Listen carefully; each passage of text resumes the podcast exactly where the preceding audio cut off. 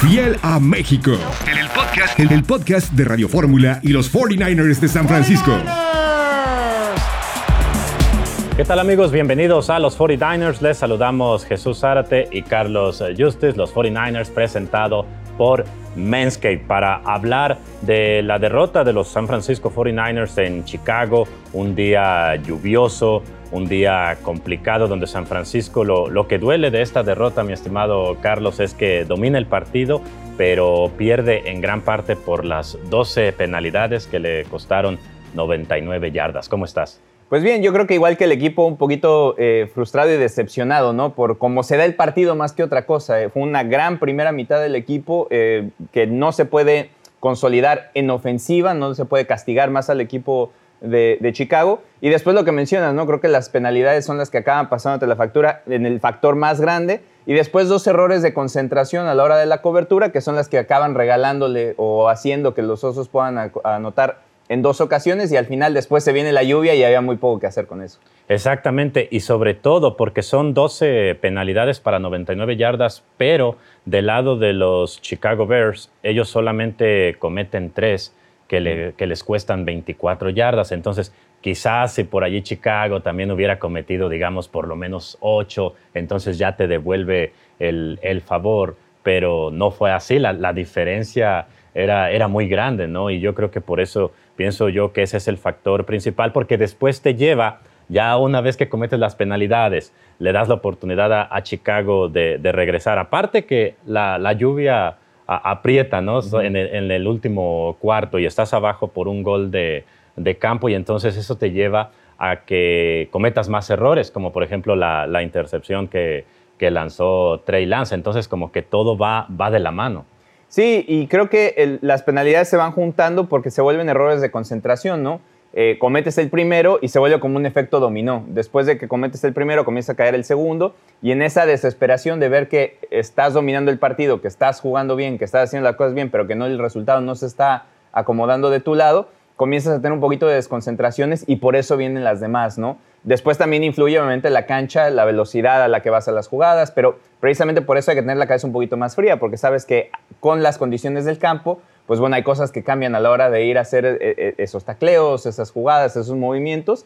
Y también tiene que ver el hecho de que es la primera semana y cuando el equipo no participó para nada, o por lo menos los titulares no participaron para nada dentro de la pretemporada, pues bueno, también cuesta un poquito, ¿no? Agarrar otra vez el ritmo y la velocidad y, la, y, la, intención de juego como debe de ser.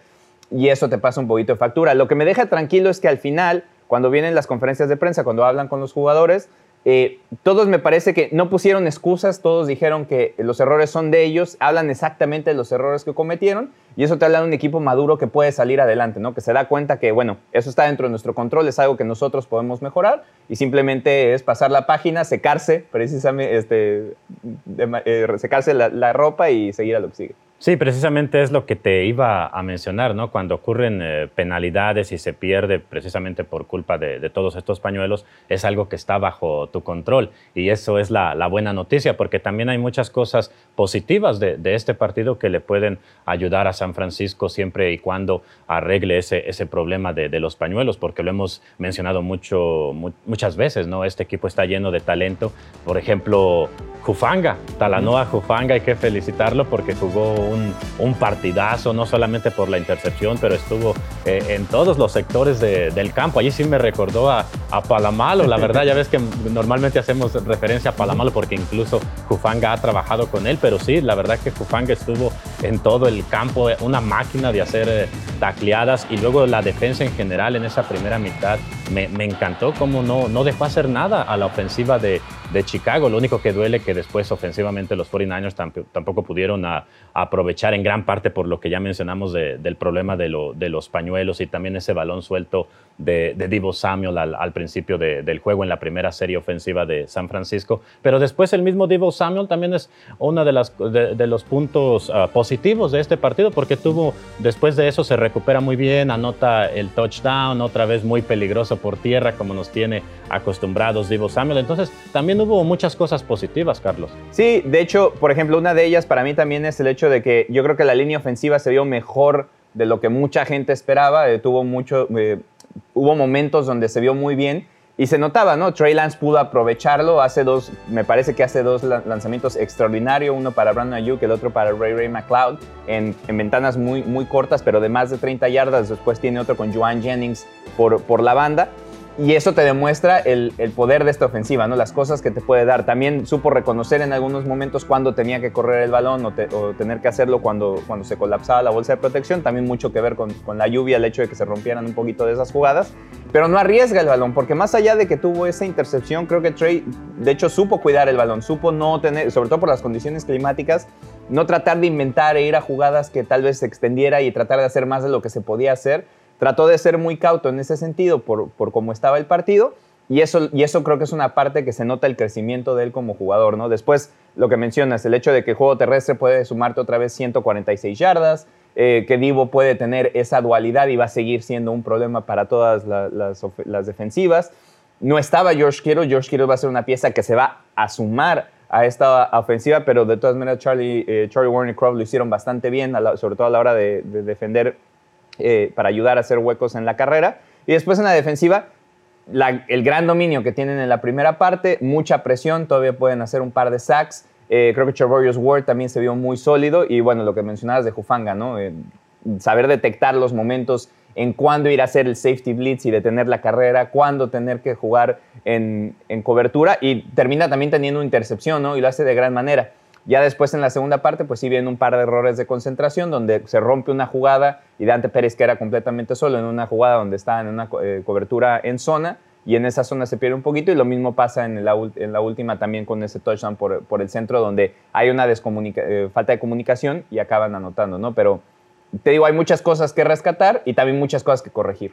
Sí, totalmente de acuerdo, ¿no? Y aparte recuerda que esas sacks que mencionas, ¿no? Se miró muy bien en general la línea defensiva, primero con Samson Evocam, que tiene esa sack, luego Nick Bosa, ¿no? Pues sabemos el gran jugador que es Nick Bosa, también aparece con esa, esa sack, pero eh, hablabas también del juego terrestre, ¿no? Allí lamentablemente se pierde a Elijah Mitchell por lesión, que estaba teniendo un juegazo también eh, Elijah Mitchell, de hecho, para y eso le, le bastó en lo poquito que jugó, porque después viene la lesión en la rodilla y tiene que abandonar el juego, en lo poquito que jugó, le alcanzó para entrar en, el libro de, de los récords, para llegar, rebasar las mil yardas en su carrera y de hecho es el, jugador de San Francisco que más rápido rebasa esa marca eh, en la historia del equipo. ¿no? Entonces es, un joven con mucho uh, talento que le deseamos una, una recuperación muy, muy rápida. Se, se, habla, mencionaba Kyle Shanahan, que se habla de que puede estar fuera de acción por dos meses o ocho semanas más o menos, aunque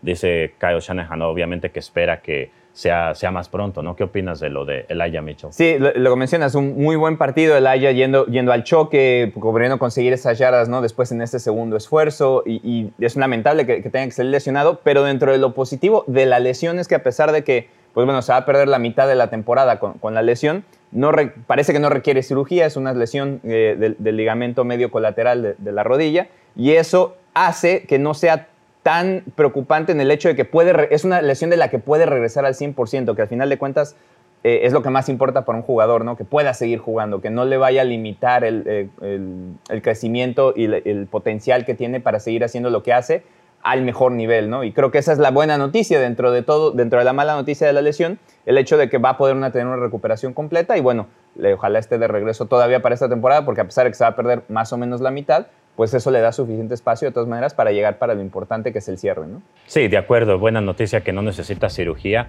Y también buena noticia lo de Javan Kinla, porque cuando se lastima el, tobillo, pues todos nos, preocupamos, ¿no? Porque eh, es un jugador que le ha puesto mucho esfuerzo, viene en gran forma física para esta temporada, recuperándose de la lesión del año pasado. Y afortunadamente, eh, Kyle Shanahan informó precisamente al inicio de esta semana que Kinla debería de, estar bien, que no le debería de molestar el, tobillo. Y, te tuvo un buen partido también, ¿no? Eh, sobre todo al principio, mucha presión, también saliendo, eh, sobre todo en esos bull rushes que estuvo haciendo la línea defensiva de los Niners, llegando a la cara de Justin Fields, no, dejar, no dejarlo estar cómodo y terminan permitiendo, o más bien no permitiendo, que Chicago no pudiera completar un solo pase con sus receptores en toda la primera parte, ¿no? Entonces por eso era importantísimo no perderlo. Ahí tiene, juega también mucho la cancha, el hecho de que esté lodoso, eh, la velocidad, como, como te caen encima y bueno, por eso viene ese tipo de lesiones, ¿no? Y lo bueno es que no es nada de cuidado, que es simplemente una de esas cosas que pasan en el partido y sí, qué bueno que tenerlo completamente eh, activo para lo que sigue. Y ahora precisamente le, podemos dar la vuelta a la, a la, página y San Francisco tendrá la oportunidad de quitarse el mal sabor de boca de la derrota en Chicago porque ahora, este domingo, va a abrir la temporada en casa, el primer partido en casa en Levi's Stadium al recibir la visita de los Seattle Seahawks. Los Seahawks que vienen de derrotar apretadamente al equipo de los Denver Broncos con eh, Russell Wilson ahora como el mariscal de Denver. Entonces, ¿qué esperar, Carlos, de ese partido entre los 49ers y los Seahawks? Bueno, recibir a los Seahawks eh, aquí en Levi Stadium siempre es complicado. históricamente ha sido un equipo que, hace pasar muchos malos tragos a, los Niners cuando, los visita. Y creo que una parte importante de lo que pasó en Chicago que se puede trasladar a este partido para que no suceda es precisamente eso, ¿no? La confianza.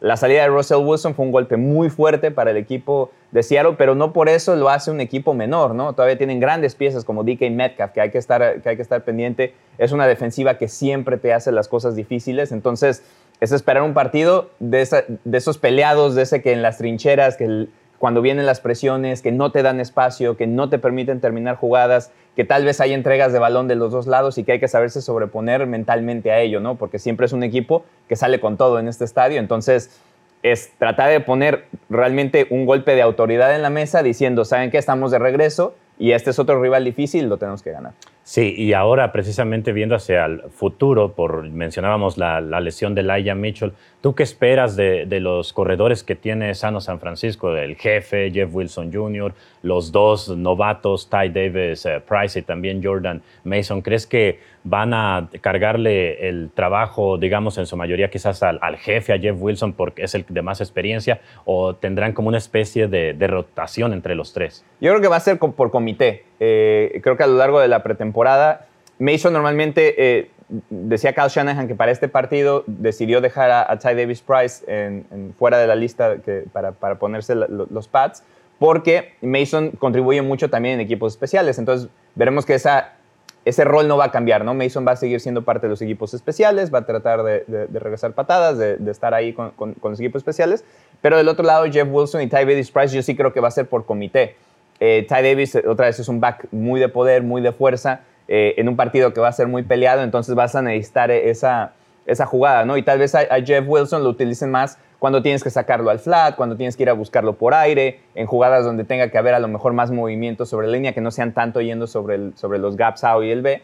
Ahí es donde a lo mejor pueden utilizar más a Jeff, ¿no? Entonces yo sí creo que va a ser por comité. Y al final de cuentas, digo, el regreso de, de George Kittle para eso me parece fundamental, para tener pues más opciones conforme fue cayendo la lluvia, también lo hace más difícil correr el balón. Ahora aquí en, Santa Clara, obviamente yo creo que la, la, lluvia no va a ser factor, aunque ya tuvimos un partido pasado por lluvia la temporada pasada contra los Colts, pero creo que eso esta semana por lo menos no va a ser factor y va a poder San Francisco otra vez utilizar su ataque terrestre. Ahora, lo que sí tiene que ser factor creo que es la presión que le puedan ejercer a Gino Smith, porque en el partido contra Denver es cierto que hay que darle crédito a Gino, a Gino Smith, tuvo un partido muy, muy, efectivo, ¿no? Aprovechando todo lo que le regaló la defensa de, de, Denver y una de las cosas que le regalaba es muchísimo tiempo. En ese partido lo estaba observando y Gino Smith casi no tuvo mucha, mucha presión. Entonces, los 49ers sabemos que la línea defensiva es una de sus zonas más fuertes, entonces si logran presionarlo bastante, yo creo que ahí va a estar la clave porque Gino Smith, cualquier mariscal cuando lo presionas obviamente puede cometer errores, pero específicamente a Gino Smith,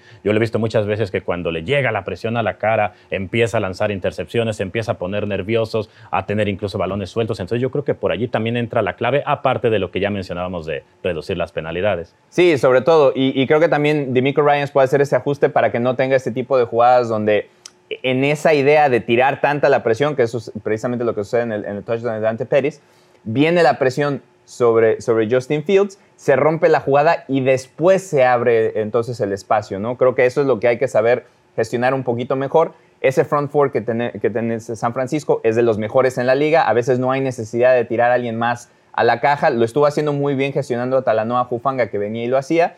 Eh, obviamente eso también le pasa un poquito de factura porque el hecho de que Jimmy Ward no esté todavía para hacer ese safety, pues evita que puedas tirar a Jufanga en todas esas jugadas. A veces tienes que tener un poquito más de cautela a la hora de saber cuándo lanzarlo. pero el front four tiene que, ser, tiene que hacer su trabajo, ¿no? Y después en ese segundo nivel, la línea apoyadora estar un poquito más concentrada y poder hacer jugadas, ya sea en el, en, el, en el tacleo o haciendo la cobertura. Entonces, sí, esa presión va a ser fundamental, no darle tiempo a, a Gino Smith, o por lo menos si no es que no tenga tiempo, el hecho de que se sienta presionado, ¿no? Que sienta que tiene la, presión encima y que no tenga looks muy claros para poder aprovecharlo, porque es donde tiene además dos piezas muy buenas en los receptores. Sí, totalmente de acuerdo. Y bueno, amigos, ya saben que ese partido lo puede disfrutar en español este domingo cuando los San Francisco 49ers reciban la visita de los Seattle Seahawks a la 1.05 de la tarde lo va a poder disfrutar con los comentarios de mi compañero Carlos Justes, la narración de su servidor Jesús Zárate a través de 49ers.com